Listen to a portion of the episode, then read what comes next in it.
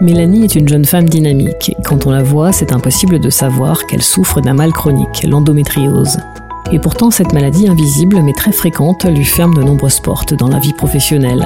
Un podcast pour espérer faire bouger les lignes, proposé par Festnet.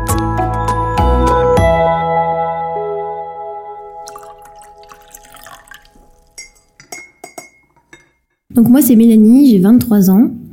L'endométriose, c'est la maladie de l'endomètre. Ça génère en fait des déchets qui doivent partir euh, normalement dans les règles, qui se diffusent dans, le corps. Du coup, ça génère euh, des douleurs, euh, de l'infertilité, de la fatigue, des problèmes hormonaux, voilà. Les douleurs sont apparues peut-être un an et demi avant que avant qu'on puisse mettre un mot dessus. Donc, je suis vraiment chanceuse par rapport à la plupart des femmes qui mettent environ 7 ans avant de avant de trouver entre errance euh, médicale, euh, médecins qui disent qu'on n'a rien. Enfin bon, j'ai eu quelques arrêts aux urgences euh, avec mon père qui m'emmenait parce que je j'arrivais plus à gérer les douleurs. Et en général, on me disait que c'était peut-être lié à mon transit, peut-être lié. Enfin, on, on, parlait beaucoup de stress. Euh, qu'il n'y avait pas de, de, de, choses concrètes en fait dans mon corps qui pouvaient expliquer les douleurs et que du coup ça pouvait être lié à la psychologie. Moi je me sentais vraiment euh, ben, incomprise. seule face aux douleurs. Euh, même si mes parents et ma famille étaient complètement là pour moi, les médecins l'étaient pas du tout. Voilà, on me prenait vraiment pour une folle, honnêtement. Heureusement, ça n'a pas duré longtemps parce que je crois que je le serais devenue. voilà.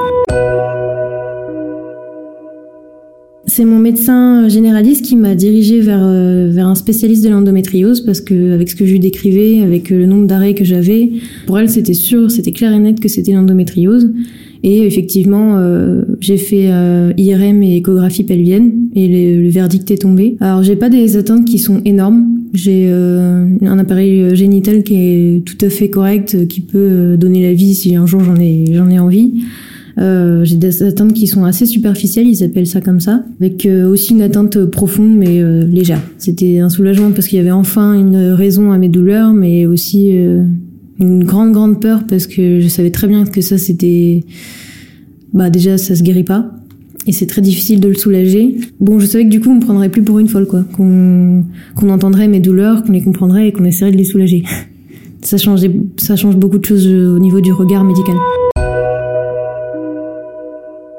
Alors euh, chaque endométriose est propre à chaque femme. Donc là, moi je vais expliquer mon cas, mais c'est pas du tout euh, la même chose sur chacune. Moi, euh, ça se déclare à n'importe quel moment du cycle, que ce soit pendant les règles, avant, après. Ça se déclare vraiment n'importe n'importe quand, n'importe comment. Ça commence par des douleurs comme des, je pense comme des contractions, des, des légères contractions, et puis si ça s'installe, ça devient extrêmement difficile à, gérer. C'est l'utérus tout simplement qui se contracte. J'ai des douleurs aussi euh, euh, lorsque je vais aux toilettes. C'est vraiment une gêne mais, mais quotidienne. C'est faut, faut apprendre à vivre avec. Moi j'ai pas réussi encore, hein, mais mais ouais c'est une gêne qui est, qui est quotidienne. Il y a des fois où je peux plus marcher. Donc euh, professionnellement parlant, c'est catastrophique. J'ai perdu trois jobs à cause de. de... Bon, j'avais des, des, propositions de CDI, euh, j'avais un un CDD, euh, voilà, enfin tout s'est arrêté à cause de ça parce que bah, une employée qui est tout le temps absente parce qu'elle a mal au ventre, euh, on prend une autre employée. Ce que je comprends, hein, mais euh, du coup c'est extrêmement difficile.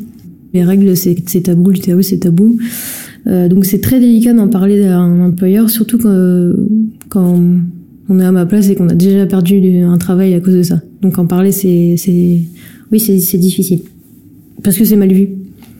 Parce que direct, l'employeur, il va avoir en tête qu'il va avoir une employée euh, euh, avec des absences irrégulières, euh, peut-être des moments où ça va pas trop aller au travail, où elle sera pas forcément opérationnelle.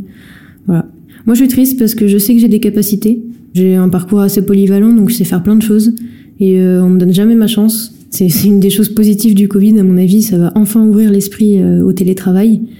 c'est juste ça, moi, qui me bloque, hein, parce que je suis, même si bon, dans des grosses grosses crises, je suis pas capable de travailler parce que même euh, cognitivement parlant, euh, je peux pas suivre parce que je suis en train de lutter contre la douleur. Mais euh, ouais, il y a plein de moments où euh, il y a des crises qui sont qui me permettraient quand même de, de travailler, par exemple avec des, des moyens que j'ai pu voir avec Cap Emploi, qui sont qui s'occupent du handicap dans le travail.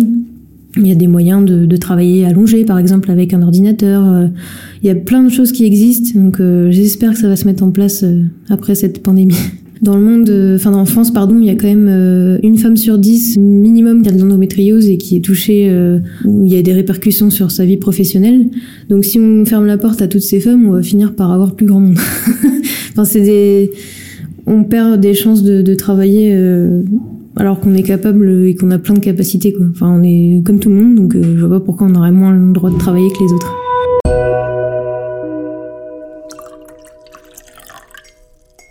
Alors là, je pense que toutes les femmes qui sont atteintes d'endométriose vont se reconnaître là-dedans, la bouillotte. la bouillotte, moi j'ai réussi à trouver un super produit euh, sur internet, c'est euh, la poche d'argile. C'est une poche qu'on peut réchauffer au micro-ondes et c'est vraiment génial parce que ça garde la chaleur super longtemps plus que les poches bleues euh, euh, qu'on peut mettre euh, au micro-ondes et, des congélateurs. D'ailleurs, celui-ci aussi, on peut mettre au micro-ondes et au congélateur. Ça, c'est vraiment quelque chose, bah, de toute façon, qui me suit partout. J'ai dans mon sac actuellement. je m'en sers au travail. Enfin, c'est c'est un élément dont je peux pas me passer. J'ai aussi trouvé une petite astuce grâce à la pharmacienne de mon quartier. C'est de la Golteri, l'huile essentielle de Golteri. On met euh, deux trois gouttes dans le creux de la main, on complète avec une, de l'huile d'amande douce et on masse tranquillement le ventre quand les douleurs euh, sont modérées. Ça, ça, ça aide beaucoup. Euh, en fait, ça fait comme une légère chaleur au niveau du bas du ventre, mais il faut pas que ça brûle. Sinon, c'est qu'il y en a trop.